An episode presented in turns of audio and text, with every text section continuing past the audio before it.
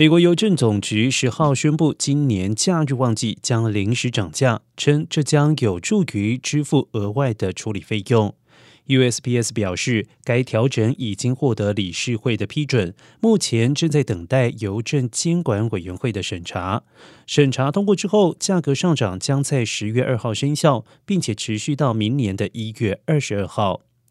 临时调整价格期间，商业优先包裹将上涨七十五美分。而重型的长途快递可能上涨六点五美元。此外，USPS 为了应应日渐增长的包裹数量，已经购买了至少两万五千辆的电动送货车。